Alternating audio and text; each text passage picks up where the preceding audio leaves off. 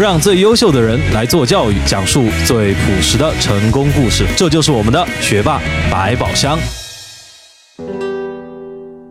大家好，欢迎来到我们本周的学霸百宝箱，我是主持人队长。那么我们做了这么多期节目，有听众跟我们提意见说，来自各个专业的嘉宾都有，唯独学医的不多。所以今天我们专程请到了一位来自医学院的嘉宾，他就是四川大学华西口腔医学院的任叔。现在就让我们请上任叔来讲述他的故事。来，任叔和大家认识一下。大家好，我是任叔，很高兴今天来到学霸百宝箱，跟大家分享我的一些学医的故事。好，那么仁叔啊、这个学医的嘉宾其实呃我是很少见到哈，所以今天也是非常有幸可以解答我的一些疑问。那么能不能先给我们讲一下，就是说呃学医是一个什么样子的大学生活呢？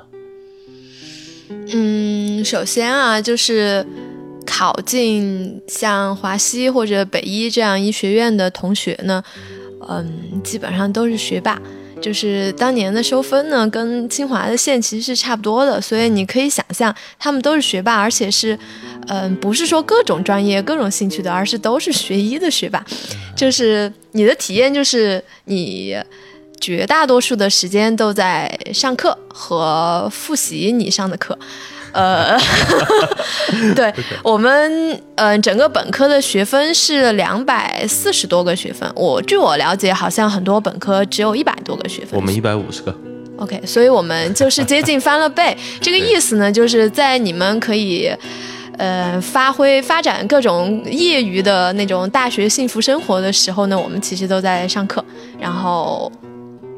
这种课呢，相对来说也是呃知识量比较大，PPT 上全是字，没有图，然后就是很 boring 的那么一种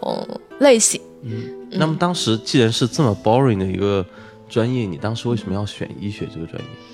嗯其实选专业这个事情跟很多朋友其实都一样，就是你刚好考到了一个分数，然后其实我一开始一点都不想，我本来是四川人，我一点都不想留在四川，一直想去北京或者上海念，但是呢，由于那个高考的发挥呢，就是。呃，不是想象中的那样，就是那个分数吧，你升那些学校呢，稍微可能有点有点不不一定能不一定能有保障。然后呢，我就有一天为了不上高中的那个物理课，我就去了四川大学的那个自主招生，然后就是一个特别水的一个面试，我不知道聊了些啥，反正完了之后就告诉我给我加了三十分儿，然后加上那三十分儿之后呢，我当年的分儿就有六百三十多，然后那个分儿呢，嗯，报考川大。就是绰绰有余，所以我就选了里边分数相对来说最高的一个专业，就是口腔医学五年制，但是最高的其实是口腔医学七年制。呃，我没选那个，因为我们那时候都以为五年制。嗯，是更经典、更扎实的一个，就是五年制其实是更长的，七年制呢是硕士。我们都认为五年制是最最扎实、最精华的，只是最好的，所以我们选五年制。但其实是医学院有一些机会，你可以转去七年制甚至八年制的博士，但是我们都这么愚蠢的认为，所以都没有转。为为为什么会这么愚蠢的认为是前期的 research 做的不够吗？其实没有 research，就是说。这种小专业的一些政策变化是你琢磨不透的，你没有参考的。那么学校会告诉你说，八年制的是拿理学学位，然后没有医学学位。就是学医的人，其实尤其是国外那个体系是非常在意你是临临床学位、临床的医学学位，还是说你是一个研究型的一个学位。但其实 it turns out 这个东西一点都不重要，你只要有个博士学位就好了。所以说，大家如果有在选择医学专业的，能选择长学制的，时间越短的，嗯，最后拿到学位越好。其实你最终的一些临床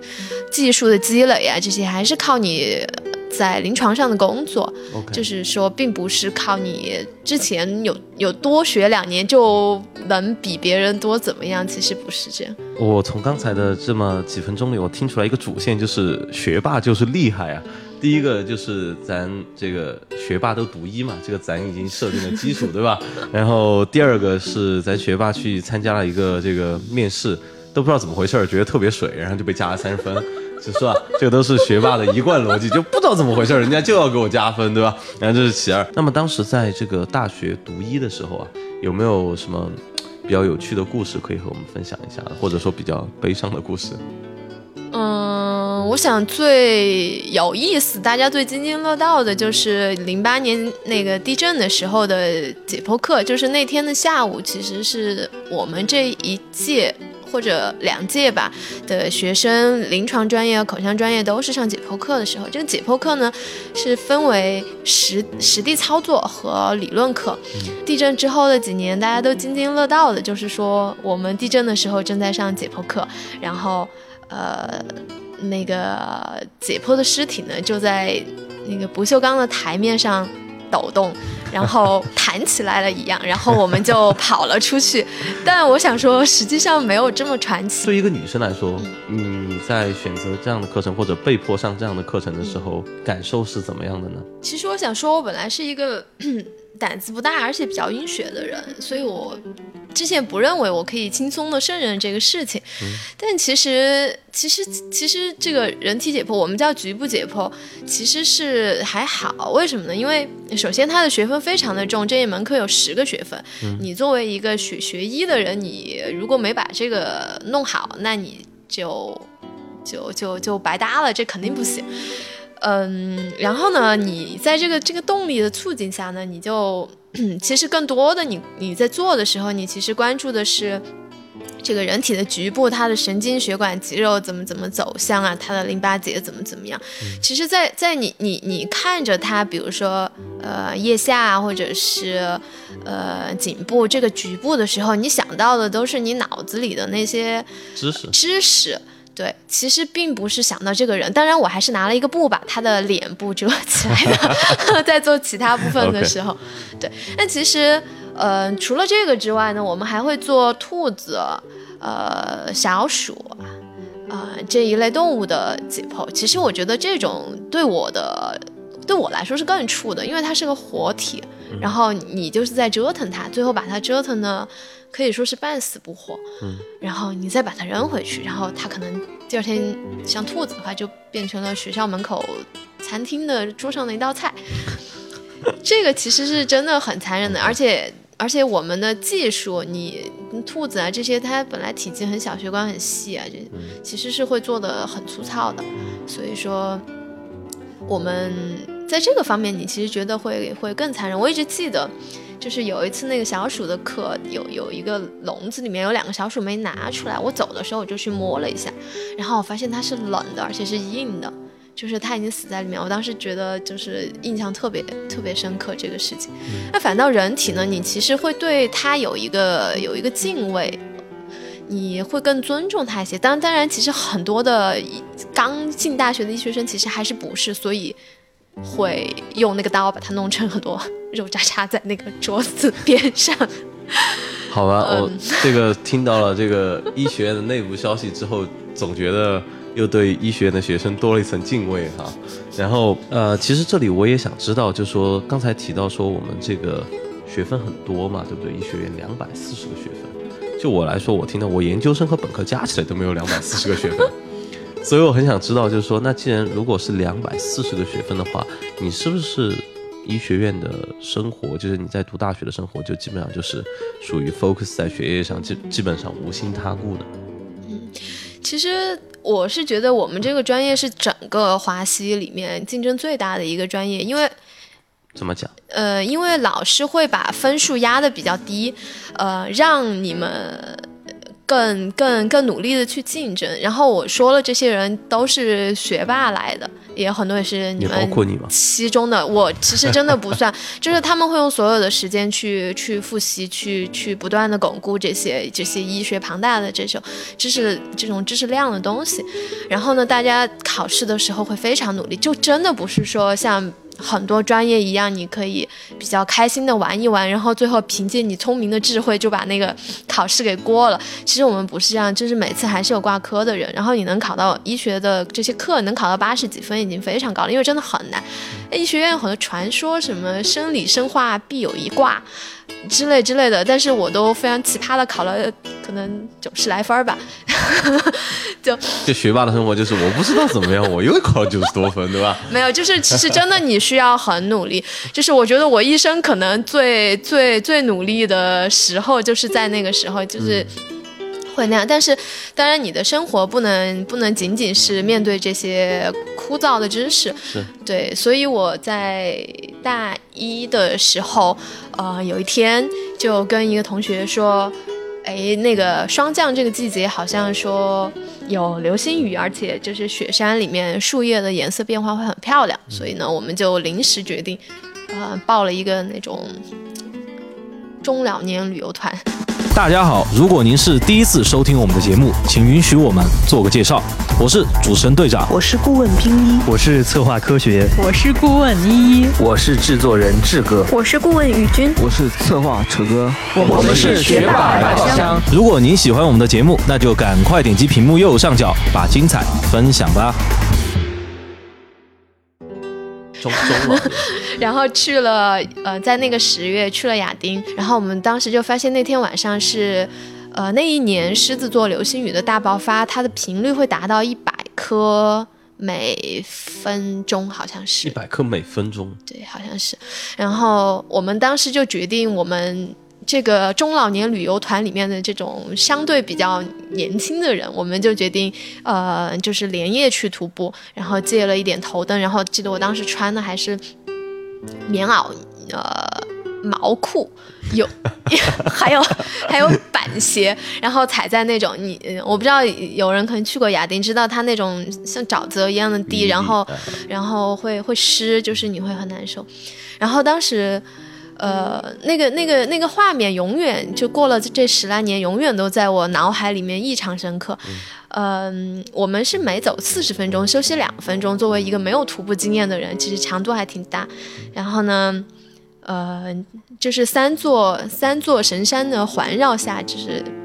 呃星光的那种照射下，然后我们走了整晚，一直到看到面前的这座叫央迈勇的神山，它的尖变金，然后变红，然后最后太阳出来，然后我们最后再。再出来的那天晚上，一共到第二天的中中午下午吧，可能走了十几个小时。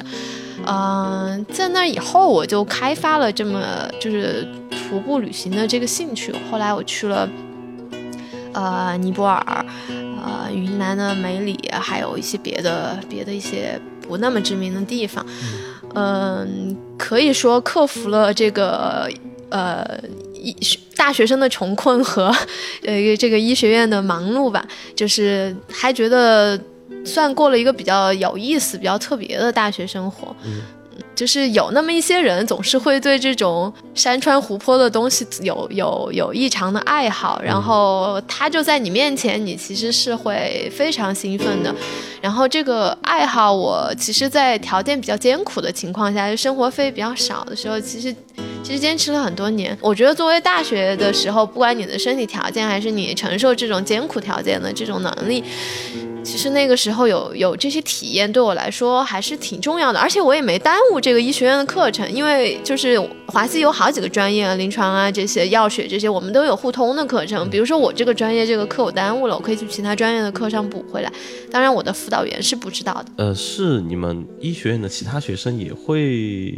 像你这样去做吗？他们有时间像你这样去，比如说游览一下名山大川，去徒个步，看看狮子座流星雨。还是他们都像我说的那样，天天苦逼的憋在图书馆和实验室里。这学霸中中间呢，有一部分学霸就是真的是天天都在学习啊，怎怎怎么样那种。但大多数的人，其实你知道，大学生住在宿舍里面的那种状态，男生打游戏，女生逛淘宝看视频，然后那样那样，其实也是那样子的。他们可能就是，嗯，比如说到期末之前，我记得期末之前我们真的过得特别疯狂。我我现在都喝不了红牛，就是那个时候真的喝了太多。就是第二天考之前，头一天晚上，就是你知识点已经早就过完了，你你还是不行，因为没办法完全能一字不差的记住。对，呃，那天晚上还是要再来一遍，然后喝着红牛，然后弄着那个，而且我们一学期不是那种什么五门课之类的，我记得至少都是个，可能十门是有的，然后每每一门的那个内容呢都是非常难的那种。所以是这样的。嗯，其实大五的时候呢，我们可以保研，然后我当时是、啊、specify 一下，大五就是说，呃，咱医学院都是五年的哈。对，对对对，我们呃是医学院的那个，我们先说一下医学院的那个学习吧，就是大三的时候呢是在。呃，临床医学那边去实习，所以学牙科的人并不是只只知道牙，其实对整个身体的这个医学其实是有比较多的了解的。对，然后大四的时候是口腔的专业课，大五呢就是口腔的这个具体的各个科室的一个一个实习轮转，然后大五是最后一年，嗯，那时候我们可以保送，然后我有去考这个中山。医学院的呃，中山的那个中山大学光华医学院，嗯、然后当时是。啊、呃，面了一个就是港大回来，在中山做那个种植科主任的一个一个姓范的一个教授，然后呢，说种植是种牙是吧？对对对，种植牙，种植牙.对对对，就是呃，真的金饭碗的这么一个行业吧。嗯、然后呢，我就非常奇葩的没有去，嗯、呃，我当时就想说，觉得哎，国内的医学体系吧，就这样，我也体验的差不多了，然后。读研呢，就是做实验啊，这些我觉得好像不是很新鲜。嗯、然后作为医生呢，有很多人都有，就是那个，呃，帮助，就是怎么怎么说，拯救世界吧，那个那个宏伟的愿望吧。就尤其是你在大学那几年，会特别的有这种热血，嗯。所以说呢，我当时就想做公共卫生这方面的东西，尤其是就是中国的这种，呃，对对，中国的这个这个条件下有有一些非常非常多的，我就是你你搞这个专业，你了解到的一些问题，其实没有解决。然后我以为我可以去做这个，所以呢，我就。有申请国外的大学去学这个专业，呃，所以大五的时候就在搞这个申请，就申了相对比较便宜的呃英国和加拿大，然后最后拿了英国的两个 offer，爱丁堡和 UCL，呃，UCL 是 University College of London。照道理说，你升到了 top ten 的学校，为什么最后？没听你提起，是没去吗？嗯，对我 其实又没有去，就我感觉我的人生可能真的做了很多尝试，但是最后也没有迈出那一步。呃，是因为后来觉得，嗯、呃，其实我去国外读这么一年两年的这这样类型的专业，因为这种东西呢有很多政策、体制各方面的问题，其实回来可能真的不一定能够衔接上一个比较比较合适的工作，而且。啊、呃，我手上其实仅有的爸爸给我的就是未来随便我怎么折腾的钱就这么一点儿。如果我折腾没了，然后最后也没干啥，我就对我就没有去。然后后来就去嗯、呃、上海工作了两年。嗯啊，去上海工作了两年。那么呃，我能问一句，就是说任叔你现在是做什么的吗？就看你中间曲折波澜这么多，最后现在你落脚在什么地方？嗯、我其实。嗯，怎么说？我，其实上海工作了两年之后呢，呃，当时有一个机会，就是就是也也是因为政策的变化，就是说现在新了这个住院医师规范化培训，嗯、呃，所以当时华西有这个机会可以回来读这个，所以我就回来了。然后这个事情花了三年。嗯，在这三年期间呢，我又不甘寂寞，然后就尝试了一下创业。嗯，对，然后自己和我们医院的一个医生，嗯，自己创立了一个诊所，就弄了这两年。然后是牙科诊所。对，牙科诊所。嗯，然后现在是规培已经结束了，嗯，然后。我也把这个诊所卖了，然后对，就准备进入下一个阶段吧。就是就是经过所有这些可能的方向的尝试之后呢，最终我还是觉得，呃，医学生你最后是应该要落脚在，就是说更好的一些大型机构的经历和更高的学历上面的。所以我是想往这个方面走，可能会在职再读一个华西的博士之类的吧。对，就是其实我的忠告是，如果你学医，你其实还是应该在三十岁以前，尽快的把这个学位拿到最高。就是我所有的折腾，我觉得不能说没有意义，我可能还是体会了一些东西，我可能还是比我其他现在已经博士毕业的同学，就是这个人生感受更丰富一些。是对，但是呢，作为职业发展来说，你可能会确实是算是一些弯路吧。嗯嗯，哦，原来是这样子。那么这，我觉得这个也是比较务实、比较中肯的一些忠告。那么也让我们的听众啊，不管对医学领域感不感兴趣，也会有一些收获。那么说到这里啊，我们今天节目的时间其实也快差不多了。嗯。那么在节目的最后，任树，你还有什么想和我们听众分享的吗？我是想说，我觉得学霸百宝箱这个平台应该是，呃，我们当年就是说，对于选专业，或者说对于我这个专业毕业过后的一些，呃。方向上的迷茫，能够能够能够给大家一些一些一些指点吧，就也。可以可以说是一些参考，对，嗯，所以说呢，我想说，呃，牙科这个这个这个行业真的很小，然后如果说学这个专业或者打算学这个专业，你可能不是很清楚未来，呃，你的方向在哪？可能所有人从网上获得的信息都是，呃，我只能不停的读，然后 读到我三十几岁还在医院吭哧吭哧的干那个廉价劳动力，然后怎么怎么样哈？我想说这个有点，其实有点以偏概全，嗯，包括说医患纠纷这些。些环境，嗯，我还是